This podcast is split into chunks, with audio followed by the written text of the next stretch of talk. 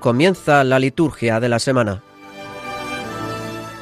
Hoy con el Padre Adolfo Lucas.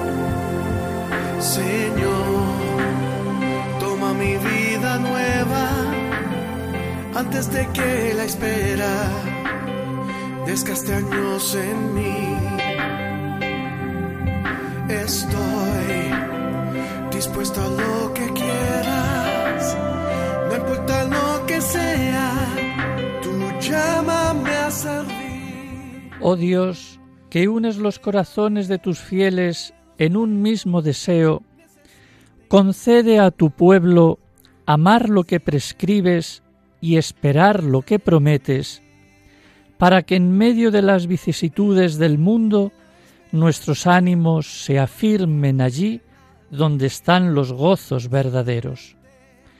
Por nuestro Señor Jesucristo, tu Hijo, que contigo vive y reina en la unidad del Espíritu Santo y es Dios por los siglos de los siglos.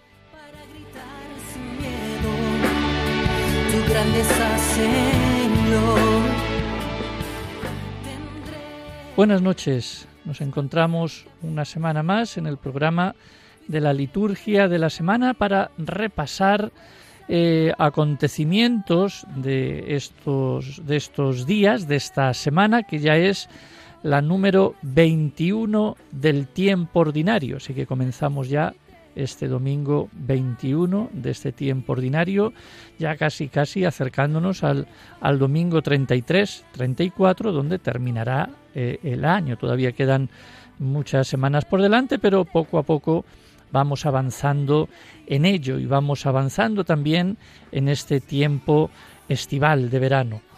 Bueno, por si nos habíamos olvidado, Lucas, el evangelista, nos recuerda que la escena que nos cuenta hoy sucedió cuando Jesús iba de camino hacia Jerusalén. Si hace dos domingos se nos invitaba a la vigilancia de la que hablábamos eh, en el programa. El pasado domingo pues se nos mm, mm, recordaba eh, las cuestiones sobre la coherencia en nuestro camino. Hoy parece que la pregunta en la palabra de Dios también puede preocupar al cristiano de hoy, como es, ¿son muchos los que se salvan? Bueno, pues con este, digamos, eh, de la palabra de Dios, pues en el programa pues hablaremos y repasaremos eh, el santoral de la semana, que también pues viene bastante surtido de santos importantes. Luego hablaremos de una de las noticias que tenemos sobre el encuentro de liturgistas allá en Salamanca en estos días. Luego veremos un tema, eh, por ejemplo, yo he elegido el tema hoy de beber del cáliz, Haremos unos apuntes breves sobre el pensamiento en este tiempo de, verano que nos viene a bien a, todos muy bien y luego pues terminaremos pues repasando aquellos números de la institución del misal. Así que bueno, pues este, como digo, es el programa o los temas que afrontaremos.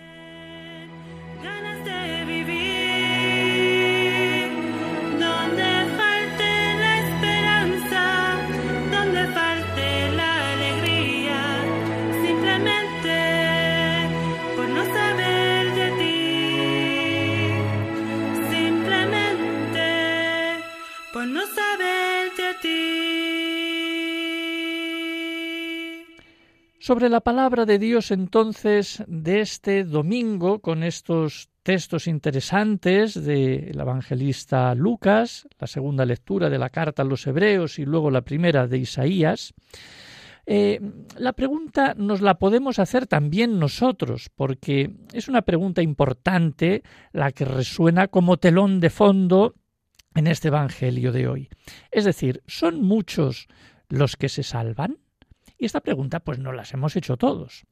¿O son pocos? ¿Estaré yo entre los que se salvan? ¿Qué de hacer para salvarme? O también nos ronda o nos ha rondado otra pregunta, eh, por ejemplo, que es ¿qué pasará en el más allá? Bien, tal vez eh, el que hizo la pregunta a Jesús, como leemos en el, en el texto, tenía la idea de que sólo se salvan los judíos. Según la formación que hayamos recibido nosotros, tal vez pensemos que estamos seguros de la salvación por ser cristianos, o por ser practicantes, o por haber cumplido unos rezos o unas prácticas de devoción a lo largo de la vida. La respuesta de Jesús es, por una parte, muy positiva, porque él dice Dios quiere la salvación de todos. Y así, bueno, pues es lo que aparece en el Evangelio de hoy. No sólo la salvación del pueblo de Israel, el pueblo elegido, sino de todos. Y así lo dice también la primera lectura de Isaías. Dice, desde costas lejanas y de países extranjeros vendrá gente a adorar al Dios verdadero. Entonces, todos estamos destinados al reino de Dios. En la Biblia aparece que el pueblo de Israel, sí, es el pueblo elegido, pero que a la vez tiene una vocación misionera, mediadora, para que todas las naciones conozcan y sigan a Dios. El Salmo también insiste en la misma clave, un salmo que todos conocemos. Aclamad al Señor todas las naciones, id al mundo entero y proclamad el Evangelio, etc. Jesús en el Evangelio anuncia que vendrán de los cuatro puntos cardinales a sentarse en la mesa del reino de Dios. Cuando el libro del Apocalipsis nos describe el cielo, nos habla de una muchedumbre inmensa de bienaventurados de toda raza y lengua y condición, que cantan a gritos las alabanzas de Cristo y participan en su victoria. Por lo tanto, el plan de Dios es la salvación universal, la salvación de todos, incluso la salvación de toda la creación. Pero Jesús, a continuación, nos dice que hay que saber conjugar esa, digamos, misericordia universal de Dios con la exigencia de la respuesta personal. Jesús no quiere engañar a nadie. Lo que vale cuesta. Dios quiere salvarnos, pero con la condición de que le demos una respuesta clara de fe y de vida auténtica. Debemos también tomar nosotros nuestra, nuestra cruz y seguir las huellas de Cristo. Si el camino de Jesús fue difícil, no es raro que se nos anuncie que el de sus seguidores no puede ser más cómodo. Jesús entonces no nos proporciona recetas fáciles para que cada uno se salve. Él habla de puerta estrecha, a veces de puerta cerrada. Jesús dijo un día que es más difícil, bueno, que es más fácil que un camello pase por el ojo de una aguja que, un, que no un rico. Lleno de sí mismo, pues que entre en el reino de Dios. Un texto que hemos sabido y sabemos. En otra ocasión también Jesús explicó cómo cinco de las muchachas llamadas al banquete de bodas, las necias, se quedaron fuera, porque la llegada del novio la sorprendió sin aceite para sus lámparas. Entonces, está bien, y nos gustaría que hubiera anunciado que todos se salvarán, que todos serán admitidos al banquete de bodas, que todos encontraremos un puesto a su mesa, pero nos habla del riesgo de quedarnos fuera. Es decir, que el, que el cielo no es un coladero fácil. La misericordia infinita de Dios se conjuga, como estamos diciendo, con una respuesta nuestra hacia su amor. Es como si un maestro tuviera que asegurar a sus alumnos que todos aprobarán los exámenes. Esa sería la intención del profesor, que todos aprueben, que todos saquen incluso hasta un 10. Pero de por medio, lógicamente, está el esfuerzo de cada alumno para conseguir ese aprobado. Pues lo mismo pasa con nosotros. Dios quiere que todos saquemos un 10 Dios quiere que todos aprobemos, es decir, que entremos al cielo, pero la realidad es que no todos vamos a sacar un 10, ni sacamos un 10. ¿eh? Bueno, pues más o menos eh, está hecha así un poco la comparación. Entonces, todavía puede sorprender más el que Jesús le diga a los judíos que el pertenecer al pueblo elegido de Dios no les basta para salvarse, que podría darse por desgracia que ellos se quedan fuera, mientras que otros, que vienen de países, digamos, paganos, se les adelanten en el reino.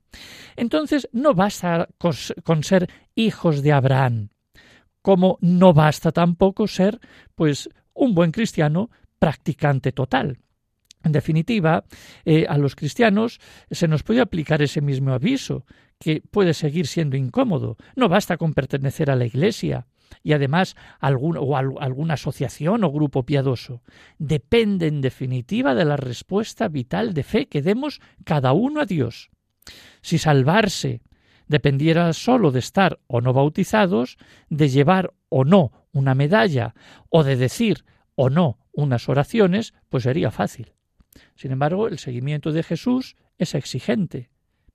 No se salva quien dice Señor, Señor, sino quien hace la voluntad del Padre. No salva la comunión de mesa, sino salva la comunión de la vida con Cristo Jesús.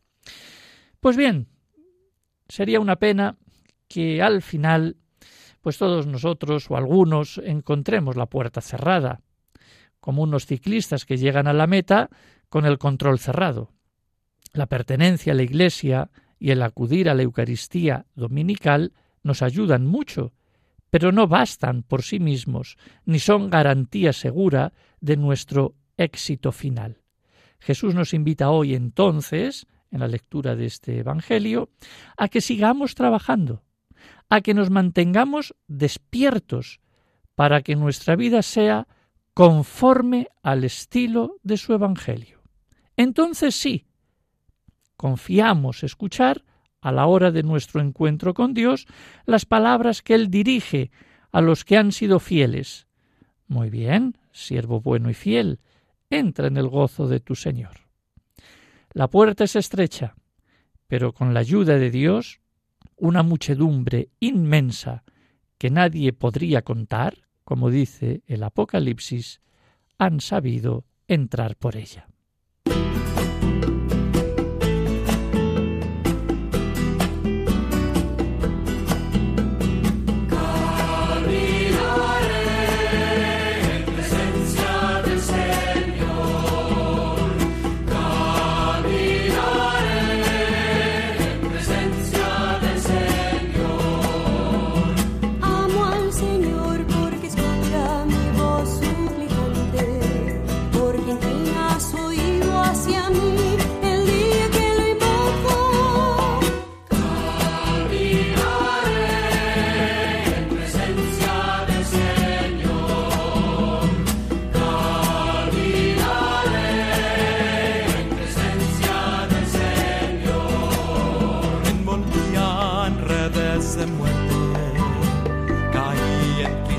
hyena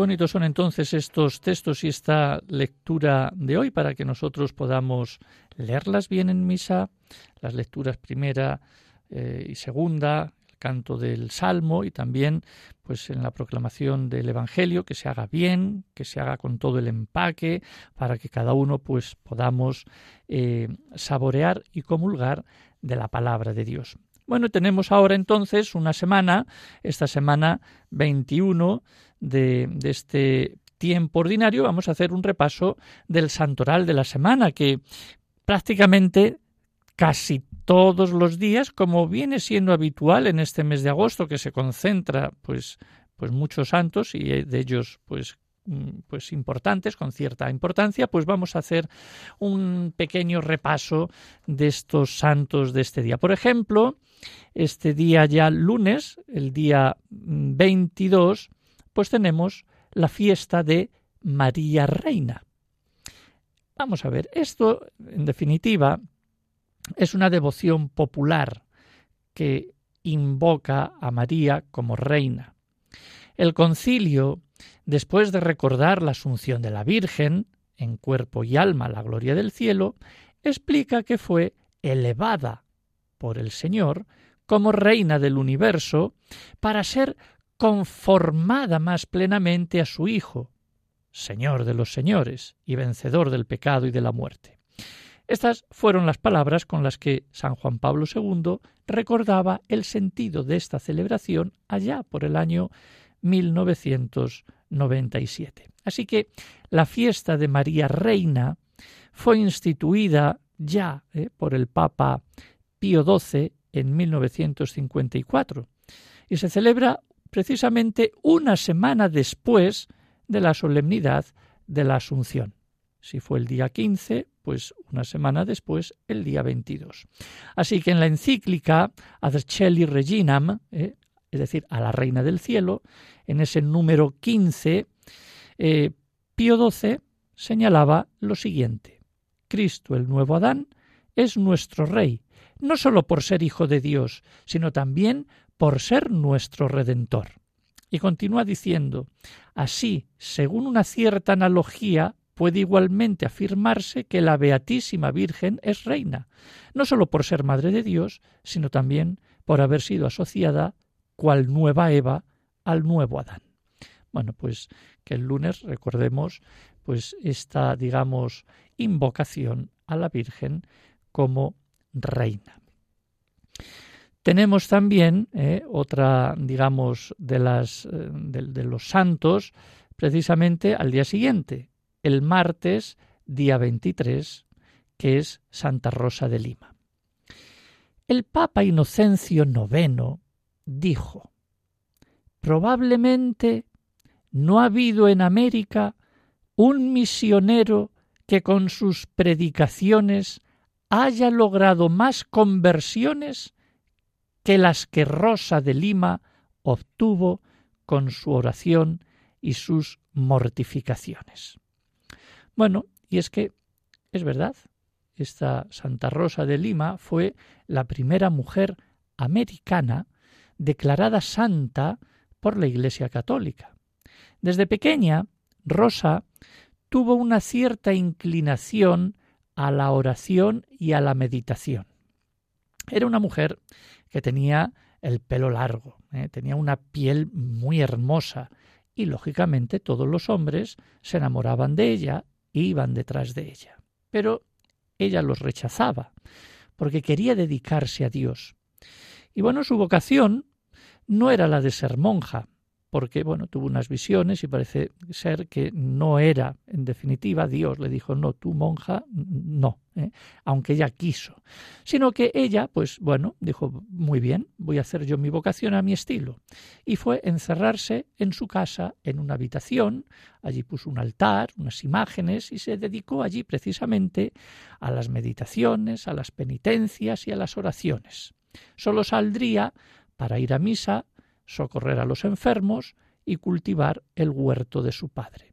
Murió muy joven, con 31 años, eh, y luego fue, pues como decía este Papa Inocencio IX, que fue una mujer que por sus oraciones, por sus mortificaciones, etcétera, ha logrado más conversiones que ningún otro misionero. Por lo tanto, desde su casa ella se hizo pues una santa porque fue haciendo el bien a todos en esta manera, en este apostolado, con la oración y la mortificación. Así que fue declarada patrona de la América Latina. Bueno, pues el martes día 23. Bueno, el miércoles ¿eh? volvemos con otro santo, esta vez eh, un santo con rango de, fiesta, que es San Bartolomé eh, Apóstol.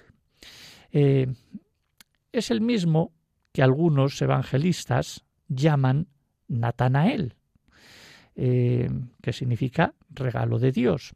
Bueno, San Bartolomé predicó el Evangelio en la India, después pasó a Armenia y allí convirtió a muchas gentes.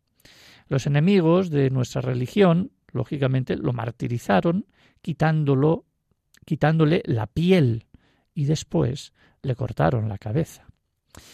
Para San Bartolomé, como para nosotros, la santidad no se basa en hacer milagros ni en deslumbrar a otros con hazañas extraordinarias sino en dedicar la vida a amar a Dios, a conocer ¿eh? a Jesucristo, hacerle conocer y amar y amarle más y a, y a propagar su religión y en tener una constante caridad a los demás y tratar de hacer a todos el mayor bien posible. Bueno, pues tenemos aquí a San Bartolomé apóstol. Nos saltamos el día, digamos, 25 y vamos al día 26, al viernes, donde también aquí tenemos a otra de las grandes santas, esta vez española, Santa Teresa de Jesús Jornet e Ibars, ¿eh? una santa del siglo XIX, que se santificó en el servicio de los ancianos en estado de abandono.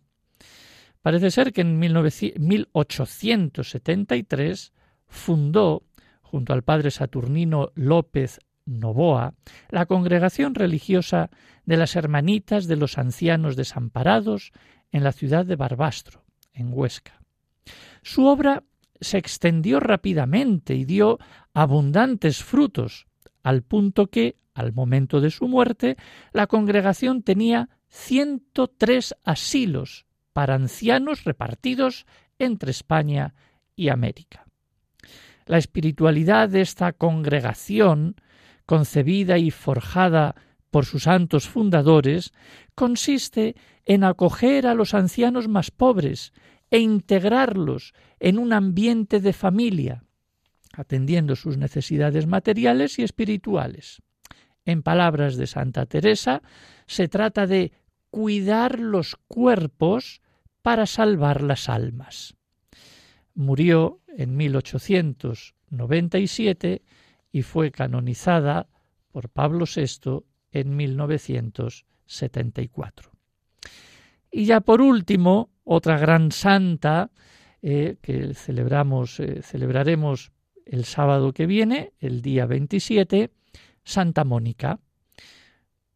Hablar de Santa Mónica es hablar de su hijo San Agustín, que se celebrará el día 28, pero es domingo y entonces este año pues queda un poco pues reducido un poco al recuerdo, pero Santa Mónica nació en, Tagaste, eh, norte de África, en el año 332.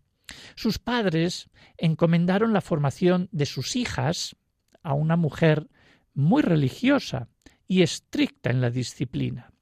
Esta mujer parece ser que no dejaba tomar a estas niñas es decir, a Santa Mónica y sus hermanas, ni una sola bebida entre comidas, es decir, un régimen estricto y disciplina. Ella, esta Santa Mónica, ya de pequeña deseaba dedicarse a la vida de oración y de soledad, pero sus padres dispusieron casarla con un hombre llamado Patricio. Este era un buen trabajador, pero tenía un genio terrible, además de que era un mujeriego, un jugador y un desviado del cristianismo, es decir, era un pagano, que no tenía gusto alguno por lo espiritual. Imagínense ustedes lo que hizo sufrir este hombre a Santa Mónica. Y por treinta años tuvo que aguantar los estallidos de cólera y de ira de su marido. Con este hombre tuvo mm, tres hijos, dos varones y una mujer.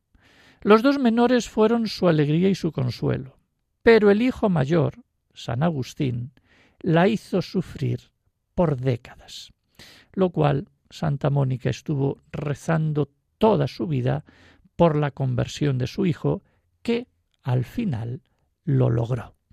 Así que San Agustín, ya convertido, según también gracias a San Ambrosio, dispuso volver con su madre y su hermano a su tierra en África y se fueron al puerto de Ostia a esperar mm, el barco. El pueblo de Ostia es un pueblecito que hay muy cerca de Roma, que es Ostia significa en latín puerta, es la puerta eh, de entrada, ¿no?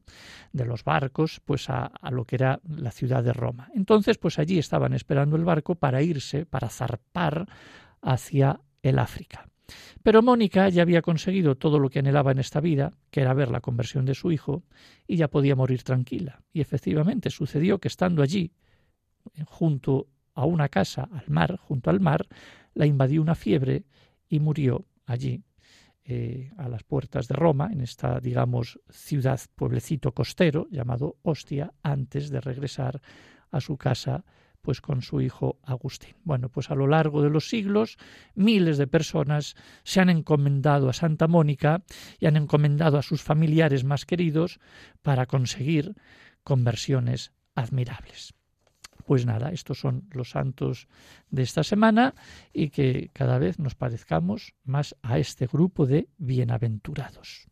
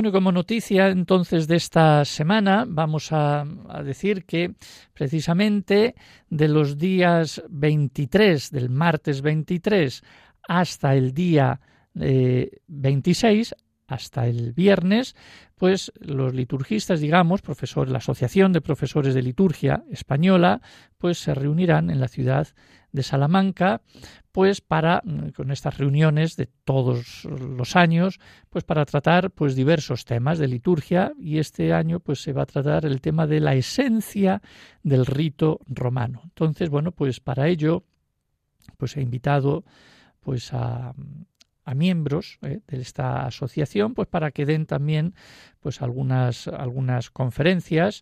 Por ejemplo hay alguna que se va a realizar sobre la Sacrosantum Concilium número 38 también se hablará de qué es un rito según la visión oriental que mm, don Manuel Nin, eh, arca apostólico en Grecia, impartirá pues digamos esta, esta ponencia y luego bueno pues también habrá otras ponencias por ejemplo lo sustancial del rito romano características concretas que la dará pues don Juan Miguel Ferrer, ¿eh? profesor de ahí del Instituto Superior de Teología San Ildefonso de Toledo. También tendremos pues al abad José María Soler de Montserrat, que hablará sobre una espiritualidad propia del rito romano. Bueno, pues etcétera. ¿no? Luego pues habrá pequeñas comunicaciones sobre el espacio litúrgico, cuestiones canónicas, la inculturación, etcétera. Y bueno, pues eh, también, además de esto, pues se podrá visitar eh, eh, la catedral, eh, también se visitará el convento de San Esteban, de los dominicos, también se tendrán algunas de las oraciones, algunas oraciones eh, de laudes vísperas allá en la iglesia de la Purísima y se tendrá pues la asamblea extraordinaria eh, para elegir pues a los nuevos digamos directivos o para reelegirlos. Entonces, bueno, pues durante estos días allá en Salamanca, pues los profesores nos reuniremos pues para tratar, digamos, estos temas,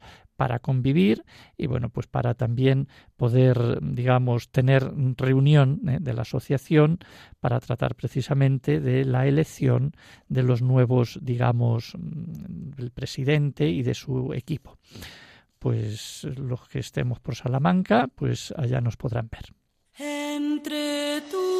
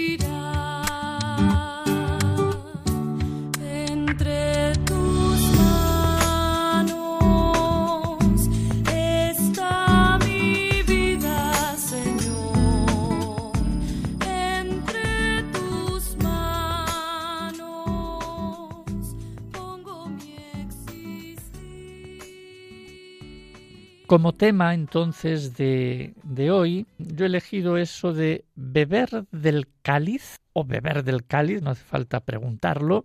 Bueno, pues vamos a ver qué se puede tratar o ver de este tema. A ver, ya de entrada habría que decir que no todos ven bien la comunión con el cáliz. A ver, hubo muchas resistencias al inicio, cuando el Concilio Vaticano II abrió esta posibilidad, aunque de una manera restringida.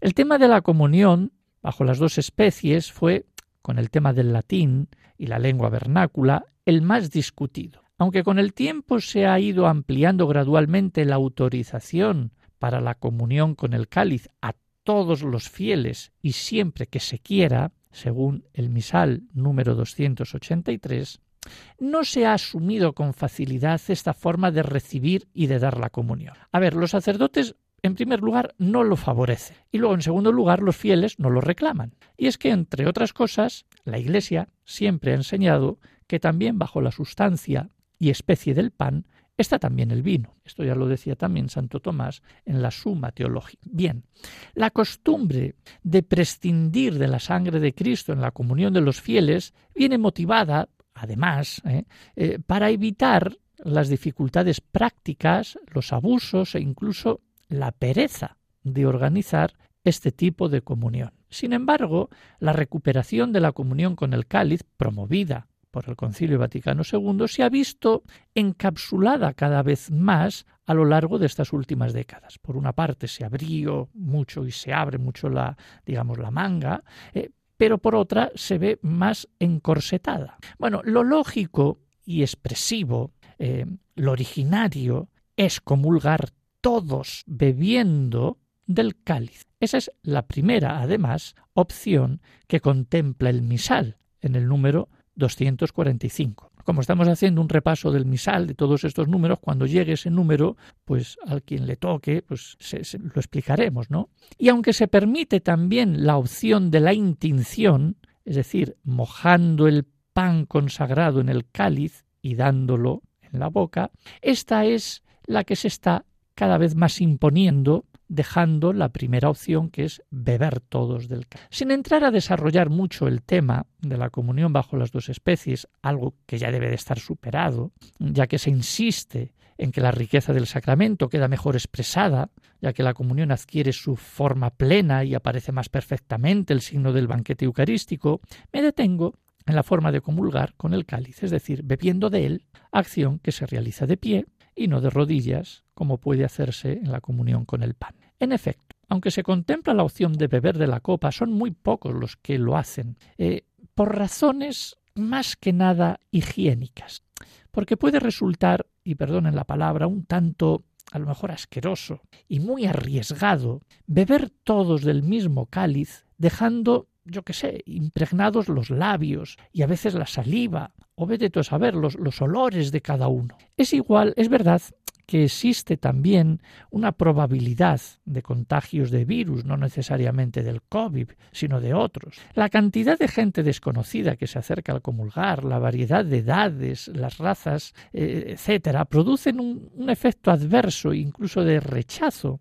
a beber todos del mismo vaso litúrgico. Y otra razón, de menor calado, pero igualmente importante, como para no dar la comunión por el cáliz, es el aumento del consumo del vino ya que, ya que se gastaría ¿eh? demasiado vino, ¿eh? Eh, pues para que todo el mundo pudiera, digamos, ir bebiendo, es decir, una cantidad, pues a lo mejor considerable, más que solamente beber el sacerdote. Bueno, nos situamos entonces ante un problema de teoría y de práctica, es decir, por una parte, todo confluye, las oraciones, las palabras, las acciones, todo confluye para que se comulgue con la copa, como forma ideal y originaria, pero por otra tenemos ciertos aspectos prácticos y razonables que frenan esta modalidad. Por tanto, no es fácil encontrar una solución o equilibrio. La, opción de la intención, a mi modo de ver, es algo yo creo que forzado, aunque amortigua los prejuicios de la comunión por el cáliz, pero no ofrece un soporte teológico bíblico del todo fundamentado.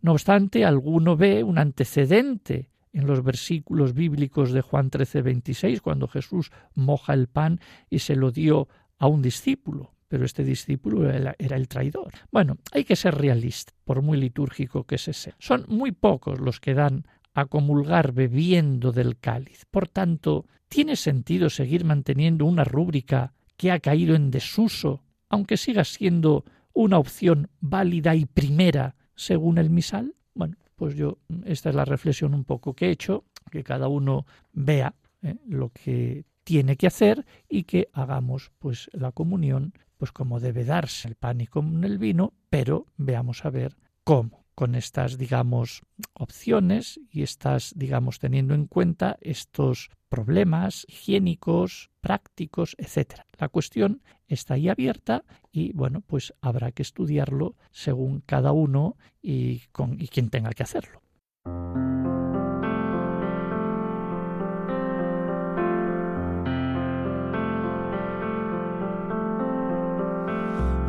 Este pan y vino, Señor, se transformarán en tu cuerpo y sangre, Señor, en nuestro manjar. Gracias al sol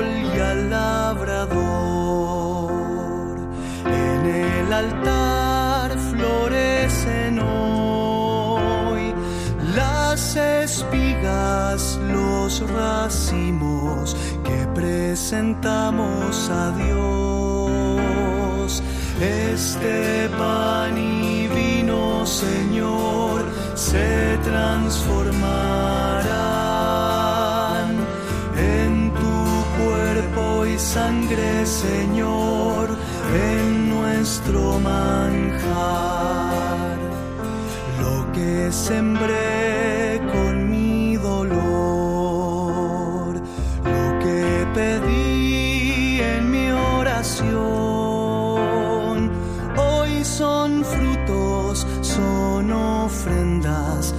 presentamos a Dios este pan y vino, Señor, se transformarán en tu cuerpo y sangre, Señor, en nuestro manjar.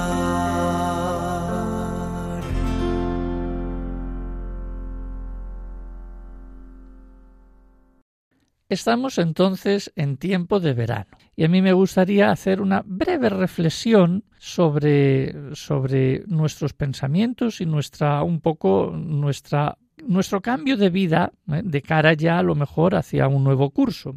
Entonces, ganaríamos mucho si en lugar de enjuiciar las cosas, las afrontáramos. Miren, nuestras cábalas mentales no solo nos hacen perder un tiempo muy precioso, sino que por su causa perdemos también la ocasión para transformarnos. Porque hay cosas que si no se hacen en un determinado instante, ya no pueden hacerse, o no al menos como deberían ser hechas. Yo creo, y estoy convencido, de que más de un 80% de nuestra actividad mental es totalmente irrelevante y prescindible, más aún, contraproducente. Es mucho más saludable pensar menos y fiarse más de la intuición del primer impulso. Cuando reflexionamos solemos complicar las cosas, que suelen presentarse nítidas y claras en un primer momento. Casi ninguna reflexión mueve a la acción. La mayoría conduce a la parálisis. Es más, reflexionamos para paralizarnos, para encontrar un motivo que justifique nuestra inacción.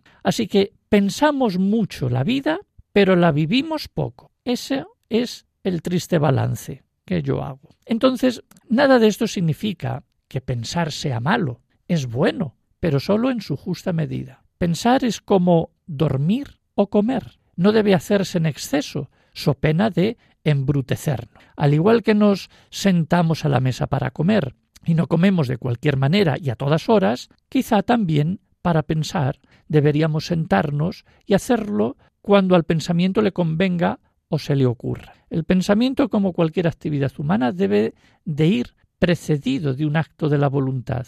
Eso es lo que lo hace humano. Tanto más se piensa, tanto más se debe meditar. Esa es la regla. ¿Y qué por qué? Pues porque cuanto más llenamos la cabeza de palabras, mayor es la necesidad que tenemos de vaciarla para volver a dejarla limpia. Todo esto es muy difícil de compartir y posiblemente de entender, porque en Occidente nosotros vivimos en un mundo demasiado intelectualizado para hacer frente a este intelectualismo generalizado y exacerbado es preciso despertar al maestro interior que cada uno de nosotros llevamos dentro. En fin, es decir, dejar hablar a nuestro interior. Digo esto porque en el fondo todos somos mucho más sabios de lo que nos creemos y porque en ese fondo todos sabemos bien qué es lo que se espera de nosotros y qué debemos hacer. El maestro interior no dice nada que no sepamos, nos recuerda lo que ya sabemos, nos pone ante la evidencia para que sonriamos. A decir verdad, sobran todos los maestros del mundo, cada cual es ya un cosmos entero de conocimiento y sabiduría. Así que esa sonrisa a la que acabo de apuntar eh, una sonrisa indulgente y benévola, es infinitamente más eficaz de cara a la propia transformación que cualquier censura o reprimenda. El niño, a quien una y otra vez se descubre en su travesura, terminará por dejar de cometerla. Los malos hábitos se derrocan en la meditación por pura observación y mediante una amable sonrisa, mirar y sonreír. Esa es la clave para la transformación. Sonreír al sufrimiento incluso puede parecer excesivo, pero lo cierto es que también la tristeza y la desgracia están ahí para nuestro crecimiento. El mal debe aceptarse, lo que significa ser capaces de ver su lado bueno y, en definitiva, agradecerlo. Sabemos que hemos aceptado un sufrimiento cuando hemos extraído algún bien de él y, en consecuencia, hemos dado las gracias por haberlo padecido. No estoy diciendo que sonreír ante la adversidad sea lo más espontáneo, pero es sin duda lo más inteligente y lo más sensato. Y diré por qué. Reaccionar ante el dolor con animadversión es la manera de convertirlo en sufrimiento. Y sonreír ante él, en cambio, es la forma de neutralizar su veneno. Nadie va a discutir con el dolor que el dolor resulta desagradable, pero aceptar lo desagradable y entregarse a ello sin resistencia es el modo para que resulte menos desagradable. Lo que nos hace sufrir son nuestras resistencias a la realidad. Por lo tanto, en este verano y en este tiempo, veamos la vida con optimismo. Sonriamos, sonriamos al mal, pues también, sonriamos siempre, dejémonos transformar y pensemos un poquito menos, porque siempre estamos pensando para luego no llegar a ninguna parte. Por lo tanto, pues que acabemos bien el verano, sí, pensando, pero pensando en un cambio de verdad y en un crecimiento. Bueno, ahí quedan un poco estas palabras.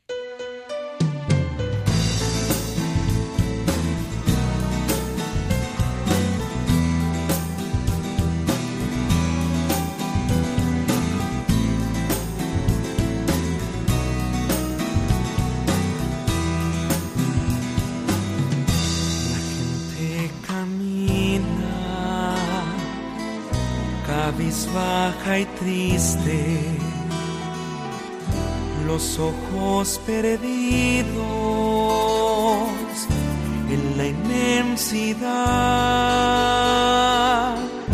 Y entre tanta gente y entre tantas voces y entre tantas luces no le han visto a Él. Él también camina entre todos ellos, un rostro radiante en la multitud y pocos le notan, mas cuando le notan, detienen su marcha y siguen tras él. Este pueblo canta cuando el mundo llora y cuando estén sombras. Este pueblo es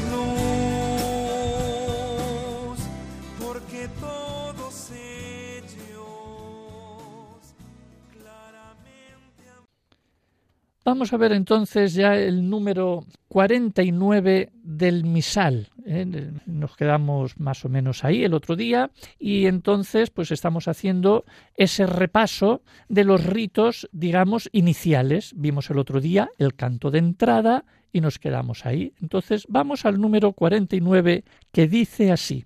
El sacerdote, el diácono y los ministros, cuando llegan al presbiterio, saludan al altar con una inclinación profunda. El sacerdote y el diácono después besan el altar como signo de veneración el sacerdote, según los casos, inciensa la cruz y el altar. Bueno, pues ya en este número 49 ya hay muchas cosas. Entonces, bueno, la, inclinación profunda. Mucho más adelante explicará lo que es una inclinación profunda, mucho más adelante, es decir, de, todo el cuerpo, de la espalda. Eh, una inclinación profunda. Y se hace al altar, porque el altar es Cristo, es decir, a, a Él se confluye y es una reverencia que se hace, una inclinación profunda. Y luego el beso, es decir, porque en definitiva es Cristo eh, representado en el altar. Esto significa, lógicamente, que el misal no contempla que el sagrario esté en el centro, en el centro del presbiterio.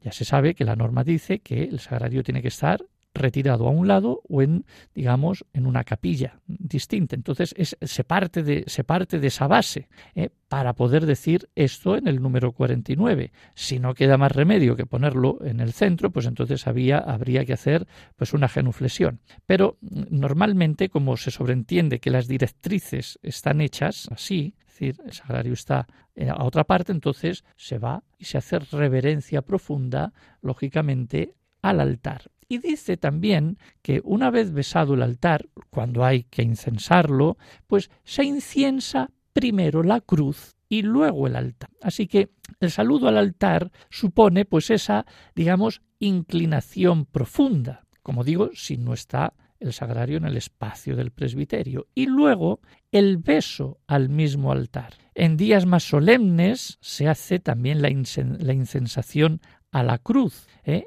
y del altar primero a la cruz y luego al altar, como más adelante también se irán diciendo, digamos, todas estas cosas, porque en definitiva se requiere resaltar eh, con esto la íntima relación de lo que sucede en el altar con la cruz de Cristo. Ese es, digamos, el significado cruz y altar van siempre a la par. Bueno, entonces la incensación, primero a la cruz, luego al altar. Bueno, pues esto lo se recordará más adelante en los números 296. Bueno, pero estamos todavía en el número 49, así que ahí ya nos da un poco la clave. Y luego ya, uniendo ya esto, tenemos el número 50, que dice, terminado el canto de entrada, el sacerdote, de pie junto a la sede, y toda la asamblea hacen la señal de la cruz. A continuación, el sacerdote, por medio del saludo, manifiesta a la asamblea reunida la presencia del Señor.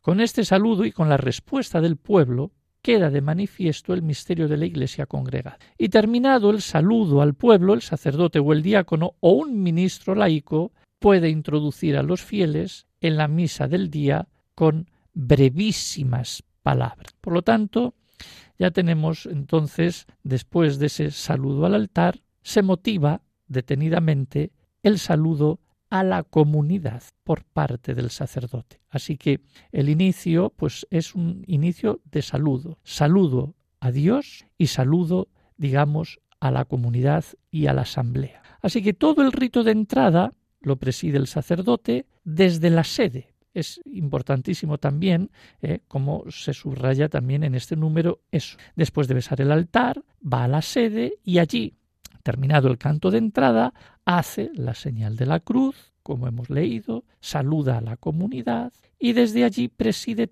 toda la liturgia de la palabra. Solo para el ofertorio va al altar, donde está hasta el final de la misa, y luego el misal pues da importancia pues a esa pedagogía especial a la distribución de los diversos momentos de la celebración en sus respectivos lugares. Por lo tanto, se comienza en la sede. Terminado el canto de entrada, desde la sede, de pie, junto a la sede y con toda la asamblea se hace la señal de la cruz, etcétera, etcétera. Bueno, pues yo creo que este número también 50 es, es importante precisamente por, por todos estos, estos saludos que se hacen, la respuesta del pueblo y luego esas, digamos, brevísimas palabras. Es decir, que el saludo a la comunidad se motiva en una doble dirección, una cristológica, y otra eclesiológica. Y luego, bueno, pues el sacerdote pues hace, hace esa monición de entrada, como vuelvo a decir, con brevísimas palabras, con la posibilidad de que pueda hacerla un diácono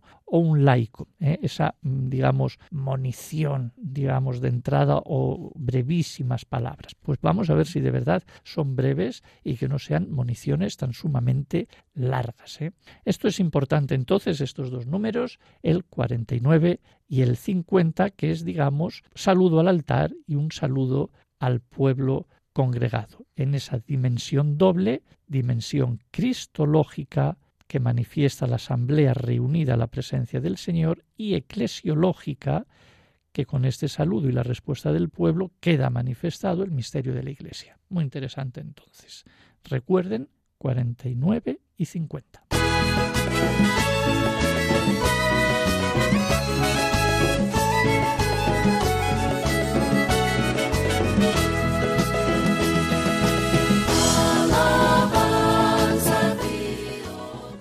Llegamos al final del programa, espero que les haya gustado con toda esta clase de informaciones, preguntas que hemos dejado y lanzado, insinuaciones y bueno, pues también noticias. Que pasen una feliz semana, nos volvemos a ver aquí el próximo sábado, les dejamos con las noticias de las 10 y hasta, hasta la próxima, que el Señor les bendiga, que disfruten y que sean felices.